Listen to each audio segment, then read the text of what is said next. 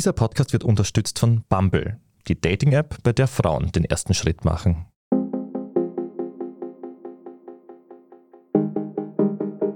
Servus und Hallo zu Beziehungsweise, der Standard-Podcast mit ehrlichen Gesprächen über Liebe und Sex. Ich bin Kevin Recher. Und ich bin Lisa Breit.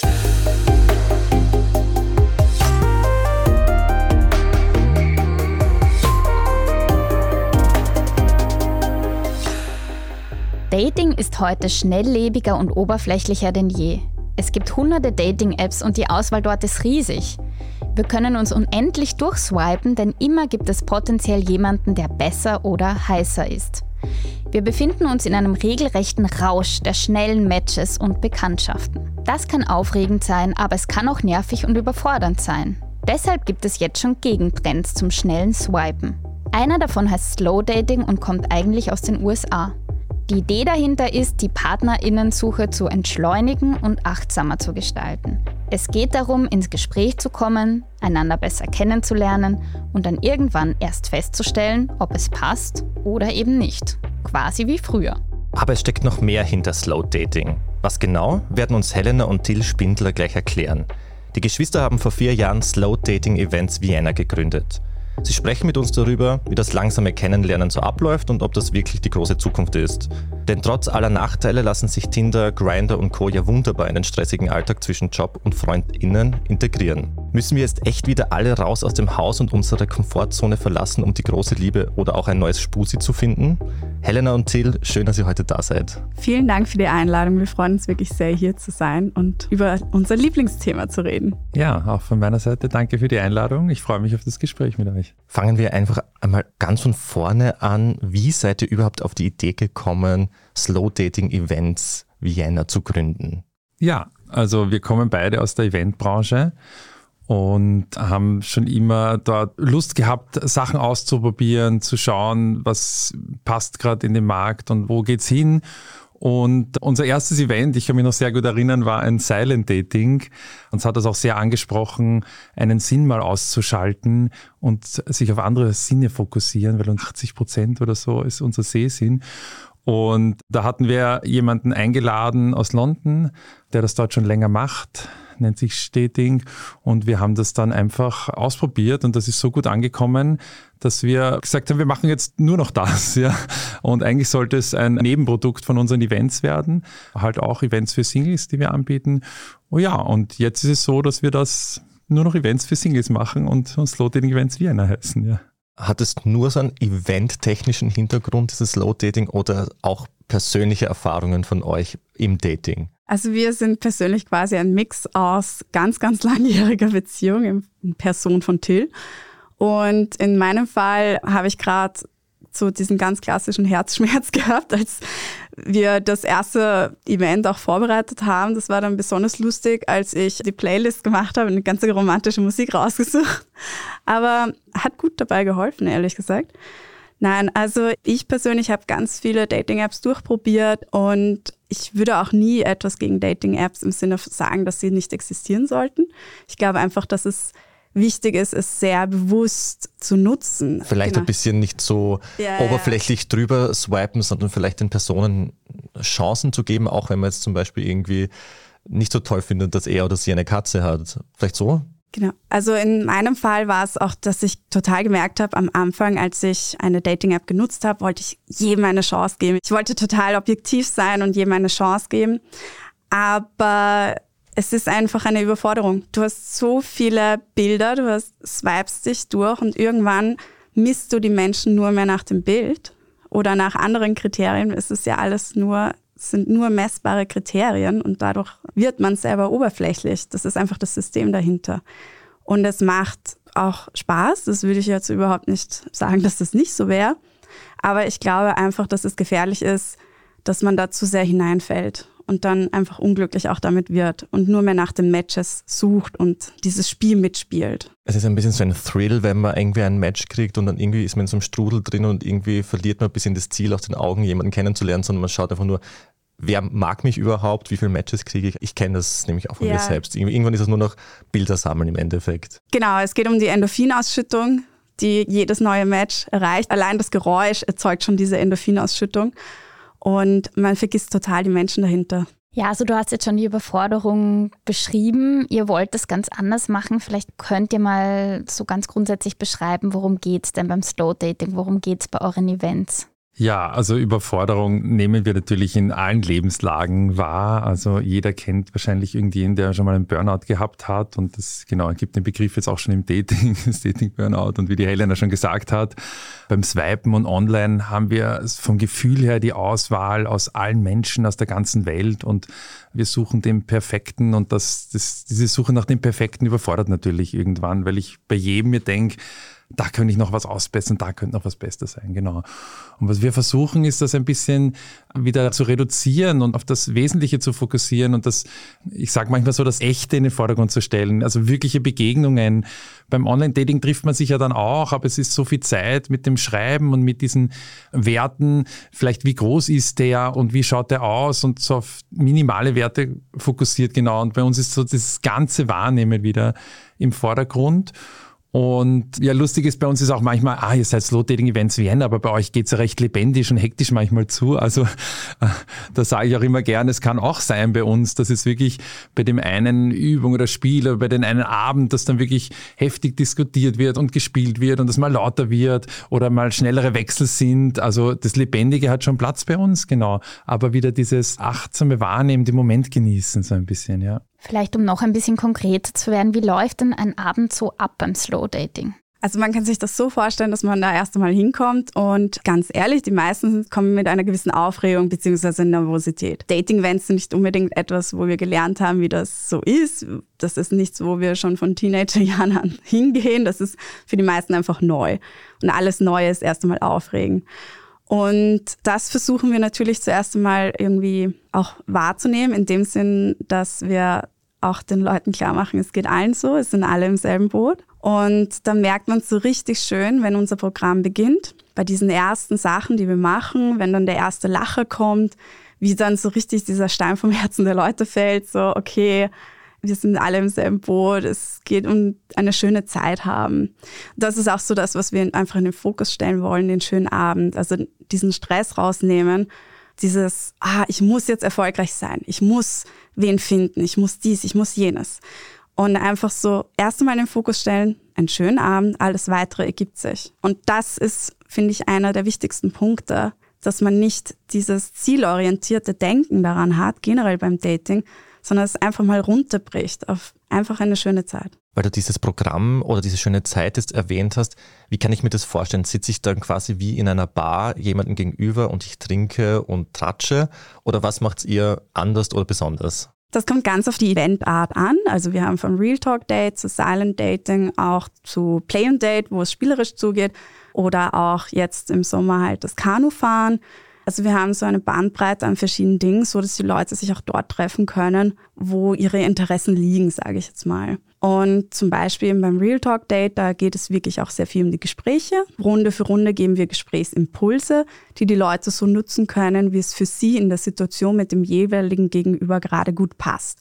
Es kann dann sein, dass das wirklich sehr tief geht, wo auch wirklich so Themen aufkommen, die Verwundbarkeit schaffen, was wir auch schön finden, weil Verwundbarkeit erzeugt Nähe und erzeugt Verbindung. Wir fühlen uns verbunden zu Menschen, mit denen wir auch die tiefen Themen teilen können. Und dann merke ich sehr schnell, ob ich jetzt auch mit jemandem gut zusammenpasse oder nicht, wenn ich über diese Themen sprechen kann. Und das kann eben verschiedene Dinge sein von, ich verwende zum Beispiel dann Methoden als Moderator, wo ich sage, ich möchte das Gehirn ausschalten der Leute im Sinne von, dass man nicht so sehr darüber nachdenkt, was man sagt, sondern einfach mal so versucht wirklich einfach rauszusprudeln, wie zum Beispiel, dass man sagt, eine Minute lang ein Timer. Und das ist halt so ein Paradox, weil wir ja eben, wie Till schon vorher gesagt hat, mit Slow Dating heißen und dann denken es alle, es geht immer nur ganz langsam zu. Aber eben dieser Zeitdruck funktioniert dann eben so, dass wir dann eben nicht so sehr darüber nachdenken, was wir sagen. Und das ist, finde ich, generell auch ein Stressverursacher im Dating. Dieses, ich muss perfekt sein, ich darf keine falschen Wörter verwenden und genau. Also ähnlich zu unserer Situation jetzt auch gerade hier, wo wir Angst haben, die falschen Wörter zu verwenden. Wir können immer alles schneiden. Beim Date ist das ein bisschen schwieriger. Aber Til, du hast vorher schon erwähnt, Blind Dating, so in der Art Ja. quasi, ist das im Dunkeln oder Ja. werden meine Augen verbunden? Ja, genau. Also vorhin habe ich erwähnt, das Silent Dating, das Ah, ist Silent, ohne, okay. genau, aber wir haben auch das Blind Dating in der Tag, aber beim Silent Dating ist es wirklich ohne Sprechen, was jetzt nicht heißt, dass ich nicht kommuniziere. Wir denken so oft, ah, jetzt spreche ich nicht, wie kommuniziere ich dann? Also wir wissen ja, wir kommunizieren immer und sind dann noch mehr fokussiert auf andere Arten von Kommunikation, mit den Augen, mit dem Körper und mit dem spielen wir auch und es ist so eine schöne Art von Kennenlernen, die eben wieder ein bisschen langsamer passiert und ein bisschen anders, wo ich nicht gleich frage, ah, und wie heißt du und was verdienst du und was arbeitest du, weil da habe ich ganz schnell ein Bild im Kopf von Menschen. Wenn ich weiß, ah, der heißt, weiß nicht, Peter und der heißt, keine Ahnung, sowieso und der wohnt dort, da habe ich, ah, die, die dort wohnen, sind so, der arbeitet das und dann habe ich keinen Platz mehr in meinem Kopf, mich wirklich darauf einzulassen, wie ist denn die Person? Ja, und vor allem auch diese vorgespielten Bilder eben. Sobald ich dann höre, ah, der arbeitet zum Beispiel als Buchhalter. Bam, habe ich schon dieses Bild von langweiliger Buchhalter oder was auch immer jetzt gerade so ein, mein Bild von einem Buchhalter ist, wo das vielleicht gar nichts mit dieser Person zu tun hat. Und wenn ich diese Hardfacts herausnehme, dann habe ich viel mehr Chancen, diese Person wahrzunehmen als das, was sie wirklich ist, viel mehr diese authentische Seite zu entdecken. Und all diese Hardfacts von Beruf, Alter, Wohnort, wo man aufgewachsen ist, das kommt sowieso raus. Also es kommt irgendwann im Gespräch, beim Kennenlernen kommt es sowieso. Und das muss man nicht im Fokus am ersten Moment stellen. Genau, also beim Silent Dating reden sie natürlich in der Pause da miteinander. Wie war das Erlebnis und wie geht's da? Und wir merken auch bei unseren Events diese schöne Atmosphäre dann, so äh, wie wir am Anfang geredet haben, man kommt da angespannt ein bisschen rein oder nervös, wie halt ein Dating so ist. Und in der Pause oder nach den ersten Übungen, nach dem ersten Lacher ist so eine Erleichterung und so eine Offenheit da und die wird so schnell erreicht durchs Spielen. Also das haben schon die Griechen damals gewusst. Also ich verwende immer so gerne einen Spruch von Plato, ist der, glaube ich, also der hat schon gewusst, oder damals war schon, in einem Spiel lernt man einen Menschen in einer Stunde schneller kennen als in jahrelanger Kommunikation, genau. Und das erleben wir wirklich bei unseren Events so. Kurz nochmal zum Silent Dating. Ich glaube, nämlich an mancher Stelle muss man das auch nochmal so ein bisschen klarer machen. So, da gibt es ja eine Übung, wo man einander minutenlang in die Augen schaut, ohne was zu sagen. Das Eye-Gazing, ja. Ja, beim Silent Dating haben wir in unserem zweiten Teil, dass man alle Personen des anderen Geschlechts einmal 90 Sekunden in die Augen schaut. Wirklich in absoluter Stille und wir versuchen auch die Leute dazu zu bringen, jetzt dann keine Grimassen zu schneiden oder sonstiges. Es geht wirklich nur ums in die Augen zu schauen. Da gibt es auch ganz viel interessanten wissenschaftlichen Background, dass dieses in die Augen schauen einfach so viel Verbindung erzeugt.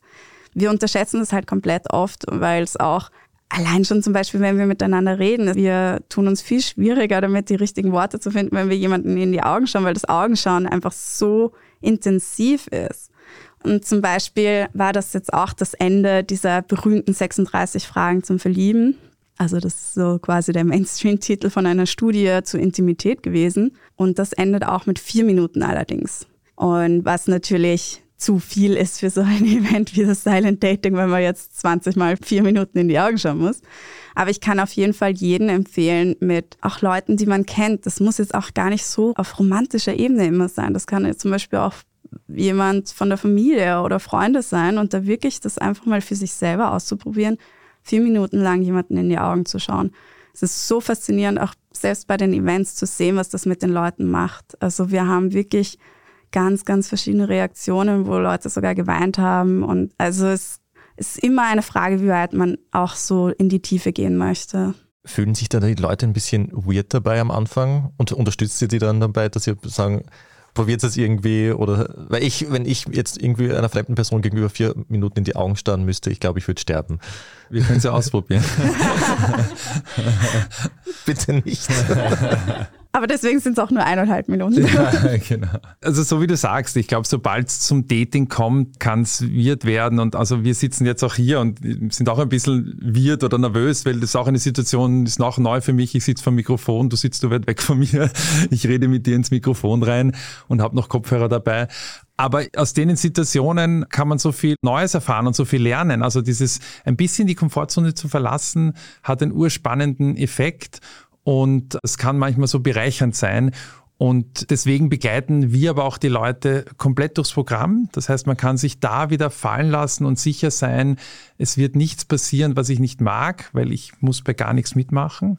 Und andererseits sind, wie die Helena schon gesagt hat, die Übungen so minimiert, dass dieses aus der Komfortzone gehen nur im kleinen Bereich ist und eigentlich nach den Anfangssituationen auch wieder weg ist und dann dieses kurze Entstehen vielleicht wieder kommt während dem Event. Aber dadurch, dass das alle machen, fühle ich mich verbunden und aufgehoben und sicher eigentlich. Und ja, ich glaube, der Effekt daraus kann eben so groß sein und das kann man eigentlich immer im Leben mal probieren, etwas machen, was sich wird anfühlt und schauen, wie geht es mir dabei, ja. Und natürlich spielt auch positiv dazu bei, dass es eine Gruppe ist. Also die Gruppe selber, wenn alle sich in der Gruppe in der Situation weird fühlen, dann schafft es wieder Verbundenheit und macht es wieder weniger weird. Also deswegen ist es genau dieses Spiel am Anfang eben. Am Anfang merkt man die Nervosität und dann fällt das einfach. Und dann entsteht so ein, ja, angenehme Atmosphäre sozusagen. Genau. Weil du das angesprochen hast, dieses Lernen außerhalb der Komfortzone, also das benutzen wir nur im Kleinen bei den Events, wie wir am Anfang schon gesagt haben, darum geht, auch einen netten Abend zu haben, spielerisch, spaßig, das Kennenlernen, vielleicht mit einem Cocktail mischen oder was auch immer. Und bei den Seminaren, die wir auch haben, die wir als Ergänzung sehen, zu unseren Events. Also wir sehen das immer mehr als ganzheitliches. Auch ein Stammtisch haben wir eingeführt und wir haben jetzt auch einen Blogbeitrag, wo man ein bisschen lesen kann und schauen kann und wie komme ich, was ziehe ich an und so für ein Event. Und bei den Seminaren benutzen wir das noch viel mehr, dieses aus der Komfortzone rausgehen und dadurch was über sich selber erfahren. Genau. Und das ist ja nur ein kleiner Teil vom Event, aber bei unseren Seminaren nützen wir das sehr viel. Also das heißt Dating auch als Selbsterfahrung. Ich hätte jetzt noch gern gewusst, woher habt ihr denn eure Übungen her? Helena, du hast vorher schon die Beziehungsforschung erwähnt. Wo habt ihr denn noch Anleihen genommen? Also Till ist eben aus der Gruppendynamik heraus, da würde ich mal ihm. Ja, also ich habe Sport studiert und seit dem Sportstudium interessiere ich mich eigentlich für Gruppendynamik. Da habe ich dann die Erlebnispädagogik gemacht und dann immer weiter im Bereich Übungen, Spiele, alles, was Menschen zusammenbringt und dann auch einmal ganz viel in unseren Events gearbeitet und teilweise bei großen Events diesen Kennenlernblock am Anfang übernommen, wo immer, man kennt das bei großen Events, ganz viele Leute aus verschiedenen Herkunften und, und Arbeitsbereichen sind und durch ein paar nette Sachen am Anfang das super Event dann ist. Und da ist auch immer mehr diese Idee entstanden, eben das dann ins Dating mitzunehmen. Und wir haben einfach auch schon gesagt, also das gab es ja in Wien eigentlich ganz wenig Alternativen. Andere Länder, wie sie gesagt hat, kommt aus Amerika und London, die haben da schon viel mehr Angebote als hier. Wir haben es auch ein bisschen anpassen müssen an Wien, muss ich sagen. Also Wien ist anders. Inwiefern? Naja, in London, äh, wie sagen wir, sind die Menschen, man kennt das vielleicht manchmal bunter und verrückter. Ja, also in London kann es ja auch passieren, dass jemand im Superman-Kostüm im Bus sitzt und ja. das komplett normal ist. In dem genau. das, ja. Also das wird anfühlen, von dem du geredet hast, ist, glaube ich, bei uns schneller mal das Gefühl als in London. Ja, aber ich glaube, es kommt immer mehr. und hoffe es. Ja, und dann kommen halt natürlich ganz viele Details dazu. Also es gibt zum Beispiel auch dieses Paradox of Choice, dass wir eben, wie vorher schon erwähnt, bei zu viel Auswahl sind wir unglücklich mit unserer Auswahl, weil wir denken, ah, es gibt noch irgendwas Besseres. Bei zu wenig Auswahl genauso. Also wir versuchen dann natürlich von der Gruppengröße her irgendwo im Sweet Spot sozusagen zu sein. Und genau dann auch ganz simple Dinge, wie zum Beispiel statistisch gesehen, die meisten Beziehungen entstehen immer noch über Freunde. Und das finde ich eigentlich einen auch sehr wertvollen Punkt. Das heißt, wenn ich jetzt zum Beispiel bei unserem Event jemanden kennenlerne, mit dem ich zwar sehr gut vibe, also mit dem irgendwie alles passt von freundschaftlicher Ebene her, aber vielleicht nicht auf romantischer Ebene, dann habe ich ja eigentlich eine viel höhere Chance, in seinem Kreis oder ihrem Kreis dann auch wieder wen zu finden, wo es dann vielleicht auch romantisch zusätzlich passt. Und deswegen wollen wir auch immer wieder betonen, dass diese Offenheit für alles, was kommt, es geht einfach um schauen, wo sind Gemeinsamkeiten und wo verbringt man gemeinsam einfach eine schöne Zeit. Das heißt, dass ihr den Leuten auch etwas mitgebt, was sie dann im Real Life dann auch umsetzen. Das heißt, sie müssen die große Liebe jetzt nicht direkt an dem Abend, wo sie zu euch kommen, finden, sondern vielleicht nehmen sie auch was mit um jemanden dann draußen besser kennenzulernen oder offener zu sein, um jemanden kennenzulernen. Genau, das ist unser Wunsch. Ja. genau, ja. Also wir versuchen da auch zu unterstützen. Also wir haben ja auch den Matching Sheet am Ende, wo wir überlegt haben, wie gestaltet man den, wie unterstützt man, wie macht man das.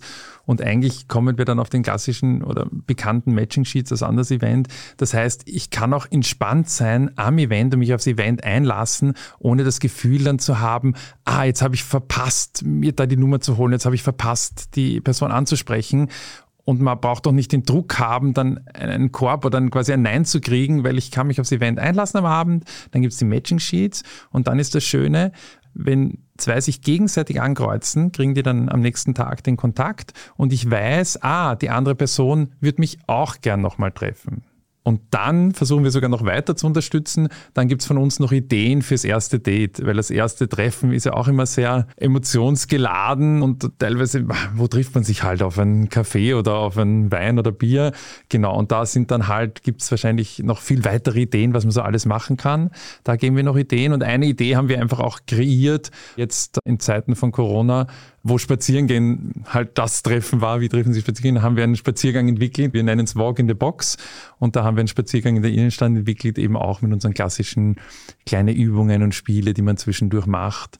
Und ja, dadurch vielleicht ein nettes erstes Date hat, ja. Du hast diese Matching Sheets erwähnt. Das klingt ja dann doch wieder ein bisschen wie bei Tinder. Wieso habt ihr euch dann entschieden, sowas von Online-Dating wieder für euer Slow-Dating zu übernehmen? Ich finde es total witzig, dass ihr sagt von Online-Dating. Also es gibt ja im Grunde schon, also wirklich viele Jahrzehnte. Die Matching Sheets sind einfach ein Tool für uns. Schwierigsten Punkt, den ich persönlich beim Dating fand, Ablehnung geben und Ablehnung bekommen. Ich finde, das ist eines der furchtbarsten Dinge und der schwierigsten Dinge zum Lernen. Und wir sagen zwar, es ist total viel Selbstentwicklung und so weiter auch dabei, wenn man das möchte bei unseren Events. Aber hier ziehen wir dann doch eine Grenze im Sinne von, das muss man an diesem Abend nicht lernen. Daher steht einfach die Entspannung im Vordergrund, dass ich sage, okay, ich muss nicht dann total nervös sein, dass ich am Ende des Abends das machen muss. Weil sonst liegt das irgendwie über den ganzen Abend, dass am Ende des Abends muss ich das dann machen. Und genau, ich finde das ganze Ablehnungsthema ja auch extrem spannend im Dating an sich.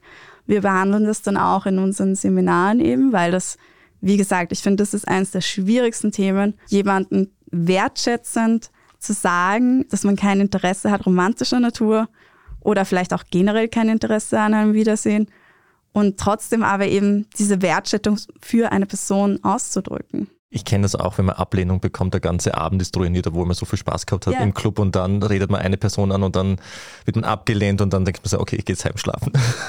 Ja. Ja, wir haben auch erfahren, eben, wir haben ein Seminar gegründet, das heißt, sprich mich an und das kann man wirklich üben und das ist wie andere Sachen, wie beim Sport üben und bla und, und da wird man einfach immer besser und gelassener drin und irgendwie ist es eigentlich etwas, was ganz normal zum Leben gehört. Aber ich kenne es natürlich auch. Aber es ist, ich habe das eben schon ein paar Mal probiert und erfahren und je besser man das macht und probiert, desto normaler ist es. Und oft, so wie die Helena gesagt hat, ist die Ablehnung ja auf einen bestimmten Bereich fokussiert. Es ist ja nicht so, ich lehne dich als Person ab, sondern ich habe gerade auf das oder das keine Lust, aber keine Ahnung, lass uns doch Tennis spielen gehen.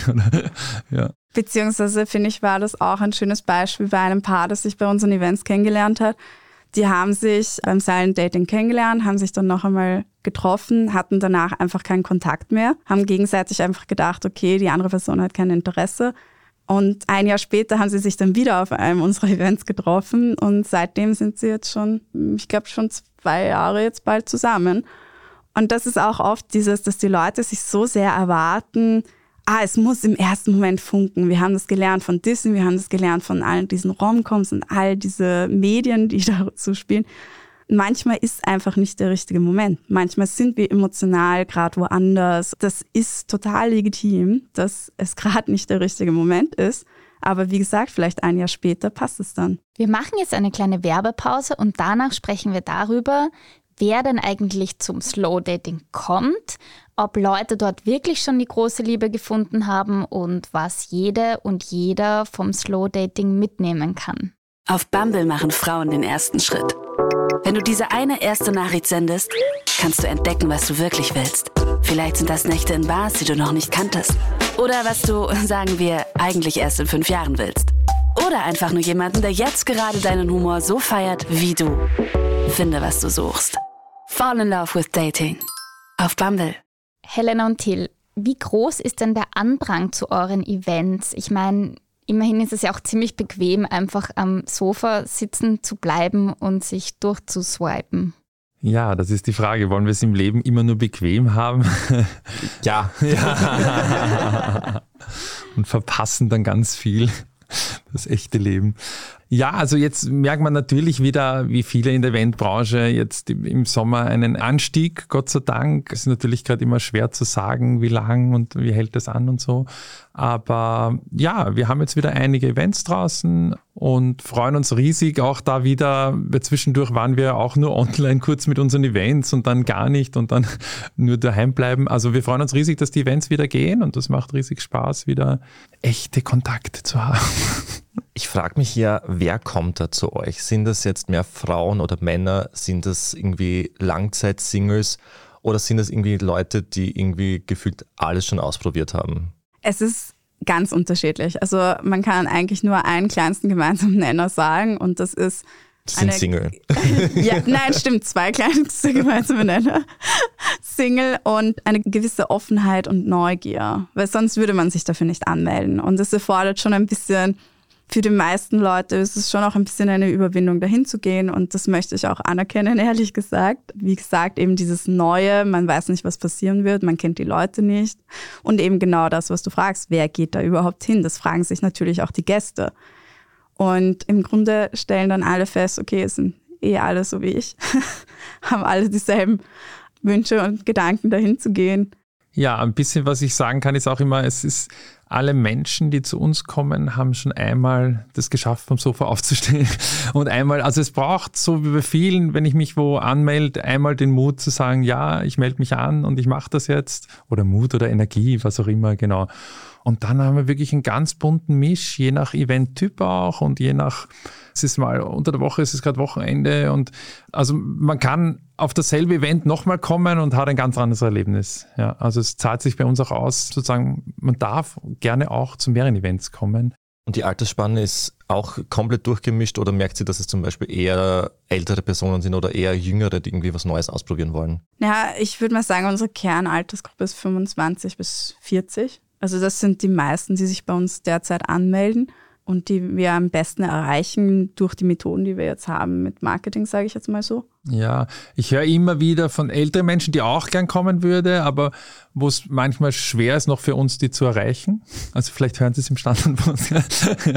Nein, wie auch immer. Also Interesse ist, würde ich sagen, von allen Gruppen da. Wir schauen natürlich, dass wir das immer ein bisschen zusammentun. Also wenn man bei uns ein Event bucht, soll man immer schauen, ist das das richtige Alter und taugt mir das Thema. Und seid ihr auch offen für LGBTQ-Personen oder ist es eher doch heterozentriert, eure Events? Es ist ein riesengroßer Wunsch von uns, aus dem Heteronormativen auszubrechen.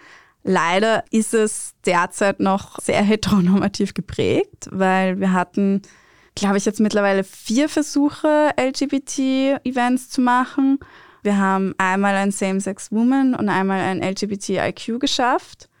Aber das war sehr, sehr schwierig, genug Leute zu finden. Und deswegen, ähm, wir freuen uns auf jeden Input auch oder jeden Kontakt, weil wir wirklich gerne unsere Events dahingehend auch erweitern möchten. Also im Grunde ist unser Wunsch sowieso für jeden das passende Event anzubieten, aber das ist einfach blöd gesagt, halt vom Business her noch eine Herausforderung. Wie groß müsste eigentlich eine Gruppe sein, dass ihr sowas dann stattfinden lassen könnt? Also so 10, 10 ist so ein ziemlich gutes Maß, wo man noch genug Leute, die, wo die Auswahl groß genug ist. Man kennt das vielleicht von den Riesensupermärkten, wenn die Auswahl zu groß ist, dann fühle ich mich oft überfordert und dann wird es auch oft stressig. Also wir haben auch schon mal ganz zu Beginn 50 beim Event gehabt, also so 25, 25. Da geht es dann wirklich schon hektisch zu und schnell und so zwischen 10, 10, 15, 15 pendeln wir uns ganz gut ein, dass wir genug Auswahl haben, ohne zu überfordert zu sein. Also das war jetzt eben immer Männer, Frauen gesprochen. Ja, also bei, sagen wir mal, Same-Sex-Events, ja, würde ich schon sagen, zumindest zwölf Personen, damit es irgendwie ein gutes Event wird von unserem Programm her. Auch noch interessant, was kostet denn eine Veranstaltung und könnt ihr vom Slow Dating leben? Also ein durchschnittliches Event wie das Silent Dating oder das Real Talk Date oder Play on Date, das kostet bei uns 34 Euro. Da ist einfach inkludiert, dass man gleich mal beim Ankommen eine Sekt in die Hand gedrückt bekommt oder auch natürlich alternativ einen Orangensaft. Wollen jetzt nicht unbedingt so viel Alkohol propagieren hier. Und genau das ganze Programm, die Moderation. Es sind immer zwei Moderatoren oder beziehungsweise Moderatorinnen dabei. Und halt das Ganze drumherum mit der Matching Sheet Auswertung und so weiter. Ja, und wir schauen immer, dass gleich viel Männer und Frauen bei unseren Events sind, bei den Hetero-Events, von denen wir jetzt geredet haben, genau. Sozusagen, das garantieren wir. Wenn natürlich am Abend mal die eine oder andere Person nicht kommt, kann man nichts machen. Aber wenn man sich für unser Event anmeldet, kann man davon ausgehen, dass es wir darauf achten. Also wir garantieren, dass am Anfang des Tages dieselbe Anzahl von Männer- und Frauen-Tickets quasi verkauft wurde. Es ist leider dann oft so natürlich, dass dann Leute nicht absagen und dann ändert sich es natürlich. Und dann auch ein wichtiger Punkt für uns ist natürlich auch die Location, dass da eine angenehme Atmosphäre ist. Das heißt einerseits, dass wir halt auch früher kommen, wir richten alles her, stellen dann auch so Blumen oder sowas, noch Kerzen. Kerzen sind ganz wichtig auf. Und zum Beispiel das Edison haben wir da, das ist, eignet sich extrem gut mit diesem abgeschotteten Bereich. Das schafft so viel, auch Privatsphäre. Und das Neo Hotel haben wir eben auch als Location-Partner. Schaut ihr auch dann während des Events auf so Konsens und dass jetzt die Leute sich ordentlich benehmen? Weil ich kann mir auch vorstellen, dass sicher Leute mit Hintergedanken vielleicht zu den Events kommen, kann ja passieren. Ich weiß nicht, ob das euch schon mal passiert ist, aber ob ihr dann auch drauf schaut, dass sowas eben nicht passiert. Ja, ich finde, das Erste, was mir gleich mal einfällt, ist das Blind Date in the Dark als Beispiel, weil da war das das größte Thema für uns, weil wir ja nicht sehen. Es ist ja wirklich 100% dunkel, man sieht seine eigene Hand nicht. Und da haben wir dann auch extra ein Nachtsichtgerät organisiert. Und ja, Till hatte dieses Nachtsichtgerät auf, damit er einfach sieht, dass eh alles rund läuft und so. Und wir haben noch nie irgendwie einschreiten müssen. Es war noch nie irgendwas. Ich glaube, wir ziehen auch einfach schon die Grenze, bevor es unangenehm wird, oftmals. Also zum Beispiel im Silent Dating kommt es ja auch zu angeleiteten Berührungen.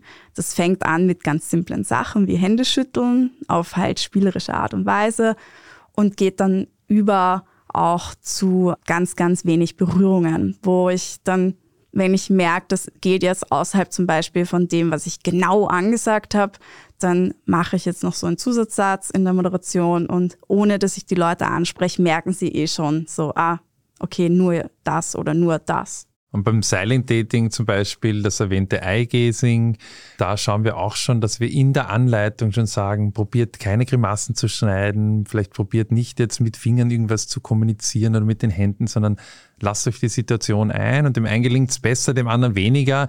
Aber wir haben eigentlich noch nie was gehabt, wo ich jetzt gesagt habe, da müssen wir jetzt einschreiten.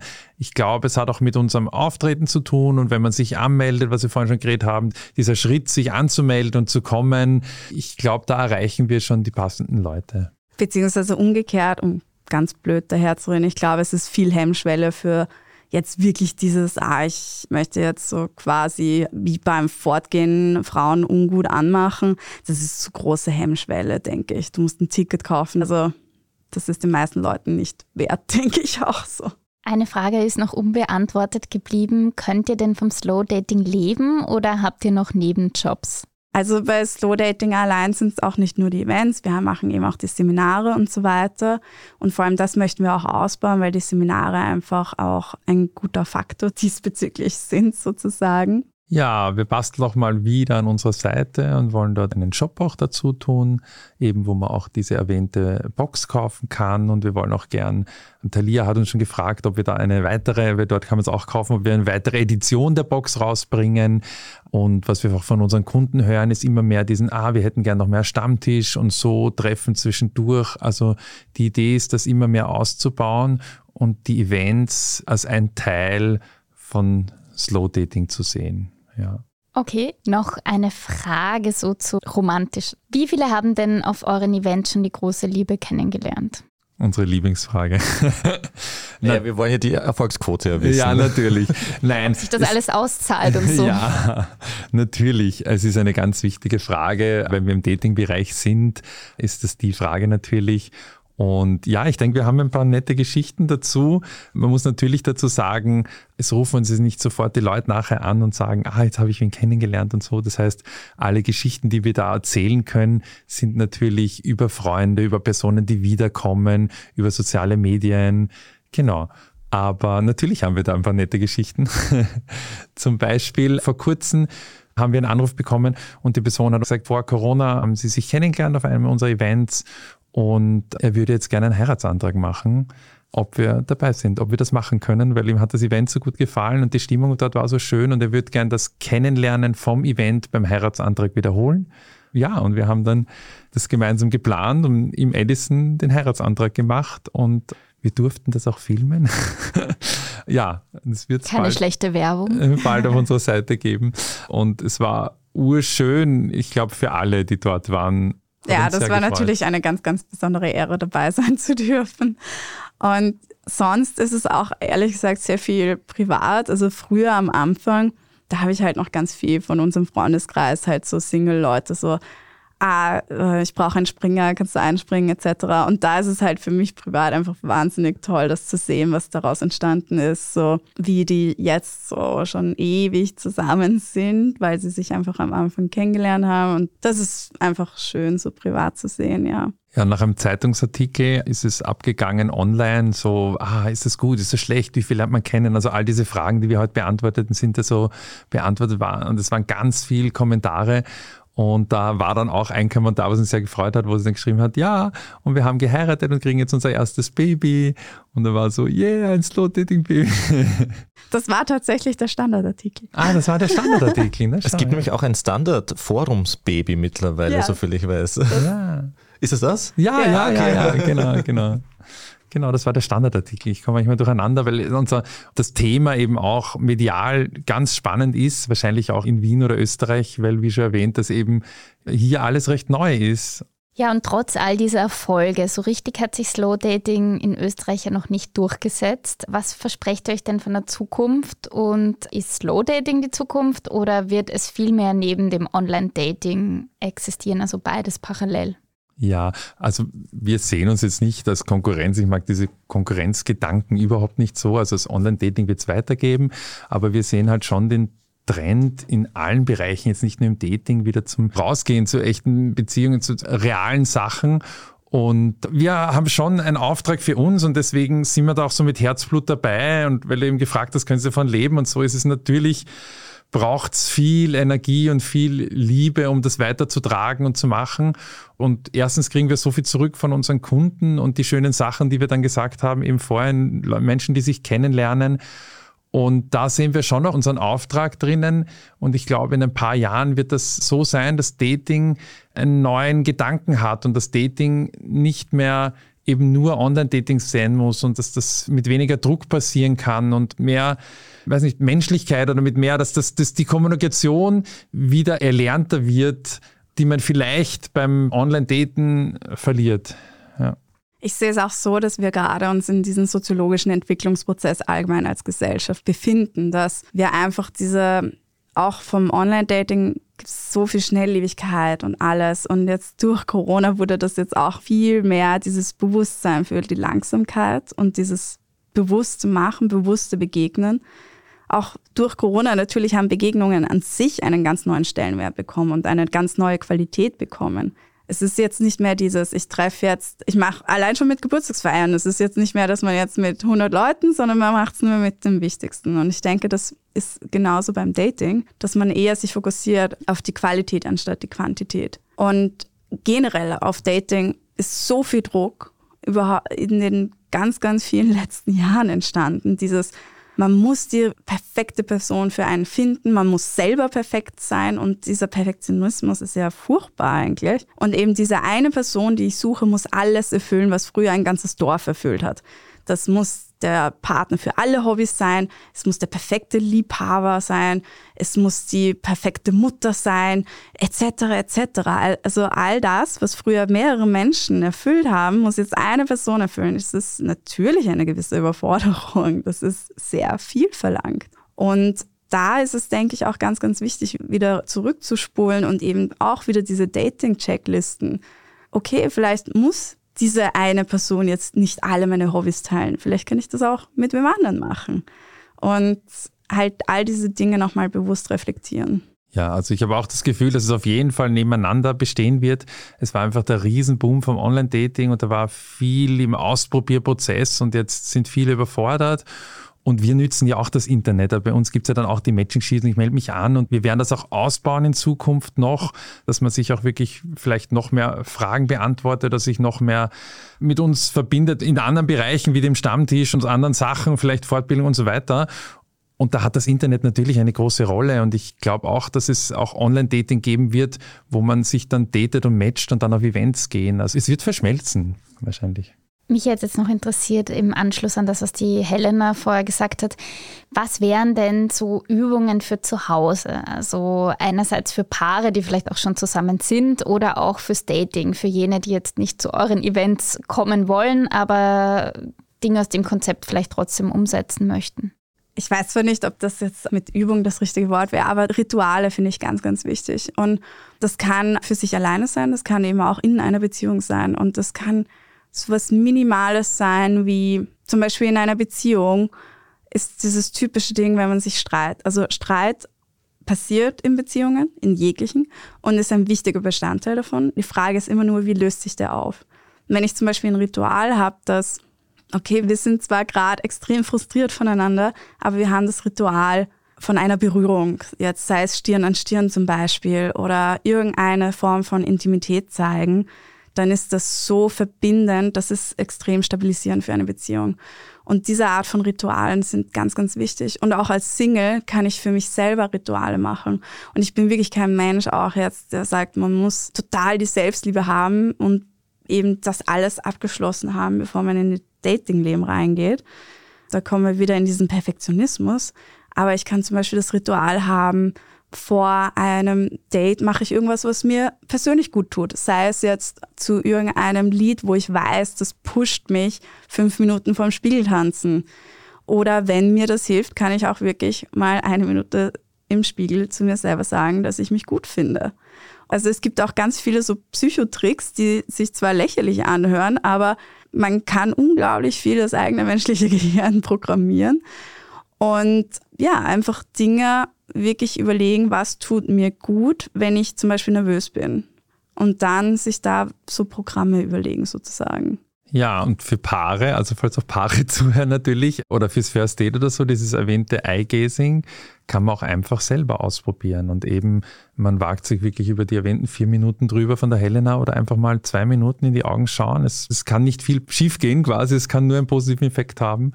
Ich kann das jedem empfehlen, mal auszuprobieren. Ich habe das natürlich auch schon paar Mal probiert in meiner Beziehung. Es war immer bereichernd. Ja, ja ich habe das auch zum Beispiel auf einem ersten Date schon mal gemacht, die 36 Fragen und dann das in die Augen schauen. Äh, und generell finde ich, kann man das zu allen Themen sagen, spielerisch Sachen angehen, Neues probieren, weil dann setzen sich auch Dinge frei in unserem Gehirn. Auch wenn ich zum Beispiel dann überlege, was war ein gutes Date? Und so überlege, was in der Vergangenheit an ein Date erinnere, was wirklich gut für mich war, dann werde ich mich kaum daran erinnern, okay, das war die Person, die jetzt acht Sachen von meiner Checkliste erfüllt hat, sondern ich werde mich daran erinnern, dass ich einfach Spaß hatte dabei. Und diesen Spaßfaktor, den erreiche ich, indem ich neue Sachen probiere, indem ich Dinge mache, die ich mag. Ein Date muss nicht immer im selben Lokal sein mit demselben Getränk. Das kann auch aktiv gestaltet werden. Es kann sowas sein wie eben auch wie die 36 Fragen oder ich gehe bouldern oder mache irgendwas Aktives, gehe picknicken oder eben solche Sachen wie unsere Box, wo man einfach einen Leitfaden hat, den man durchnehmen kann. Ja, oder eine nette Übung ist auch vom Silent Dating das Spiegeln. Das heißt, eine Person ist der Spiegel, die andere Person steht vorm Spiegel und man macht einfach jede Bewegung und jede Grimasse nach wie ein Spiegel. Und dann wechselt man das. Ja. Also es gibt da ganz viele Übungen. Wichtig ist, wenn die Übungen macht, vergesst nicht, das Handy abzudrehen, ja, sämtliche Ablenkungen einfach abdrehen und sich Zeit nehmen für diesen Moment. Das ist so. Und der kann zwei Minuten sein oder zehn Minuten, das ist egal, aber für diesen Moment eben alle Ablenkungen abdrehen. Und bezüglich diesen neue Dinge erleben, das betrifft eben wirklich auch Singles, die daten und eben Paare genauso. Auch bei Paaren ist es eben ganz viel, dass sie in diesem Alltagstrott sind und wenn sie aber dann wirklich gemeinsam etwas machen, das für beide neu ist, dann merkt man, dass das einfach ein so quasi ein neuer Funke wieder ist. Und das ist ganz, ganz wichtig in Beziehungen. Also die Spannung kommt wieder ein bisschen zurück. Ich hätte jetzt gern noch mehr zu diesen 36 Fragen gewusst, die ihr immer wieder erwähnt habt. Was kommt denn noch so vor in diesem Fragenkatalog, bevor man sich in die Augen schaut? Vier Minuten. Also diese Fragen wurden entwickelt, das ist jetzt schon sehr lange her, von Arthur Aaron in einer wissenschaftlichen Studie. Da ging es einfach darum zu testen, ob man mit einer gewissen Fragenreihenfolge zwischen zwei Menschen mehr Intimität schafft. Und das wurde halt von den Medien dann so aufgegriffen. Fragen zum Verlieben. Es ist natürlich jetzt nicht so, dass ich die Fragen durchgehe und ich möchte am nächsten Tag heiraten. Aber es denke ich durchaus, dass sie Intimität schaffen, weil sie einfach so aufgebaut sind, dass die Fragen tiefergehend sind. Die Fragen sind am Anfang eher einfacher oder beziehungsweise auch spielerischer im Sinne von zum Beispiel, weiß ich noch, eine der Fragen war, mit wem man gerne ein Abendessen verbringen würde. Das ist noch relativ simpler Einstieg, sage ich jetzt mal so. Und zum Schluss kann auch schon das Thema Tod und so weiter vorkommen und was natürlich sehr harte Themen sind. Also wo man wirklich dann sehr tief gehen muss einfach. Aber nicht sowas wie, wem wünschst du den Tod? das könnte sein, dass manche vielleicht das dann umdeuten in die Richtung. Wir könnten ja die 36 Fragen mal als beziehungsweise Hosts machen, eine Folge lang und schauen, wie unsere Intimität danach steigt. Oder ob wir uns dann besser verstehen. Das würde ich mal anhören. Ja. Liebe Helena, lieber Till, vielen lieben Dank für die ganzen Tipps, die ihr mitgebracht habt und auch diesen Einblick in das Slow Dating und dass ihr heute da wart. Ja, vielen Dank ebenfalls. Es hat sehr viel Spaß gemacht, hier zu sein. Ja, auch danke an euch. So urnett mit euch zu plaudern in dieser eigentlich halbwegs natürlichen Atmosphäre. Bisschen wie Slow Dating war es, oder? Ja. Absolut. Vom Fehler machen und, und ja, alles sagen, ist erlaubt. Ja, voll. Also ein Satz, den wir auch immer sagen bei uns sind, Fehler sind erlaubt. Wir leben ja auch jetzt in einer Kultur oder Gesellschaft, wo wir glauben, ah, wenn wir einen Fehler machen, ist jetzt alles verloren. Also bitte, Fehler sind im Dating und im Leben erlaubt. Und im Podcast werden sie rausgeschnitten. Oh yeah. Das war beziehungsweise der Standard-Podcast mit ehrlichen Gesprächen über Liebe und Sex. Wenn euch unser Podcast gefällt, abonniert uns gerne auf Apple Podcasts oder Spotify und überall, wo es Podcasts gibt und gebt uns gerne eine 5-Sterne-Bewertung. Bis zum nächsten Mal. Bussi Baba. Baba.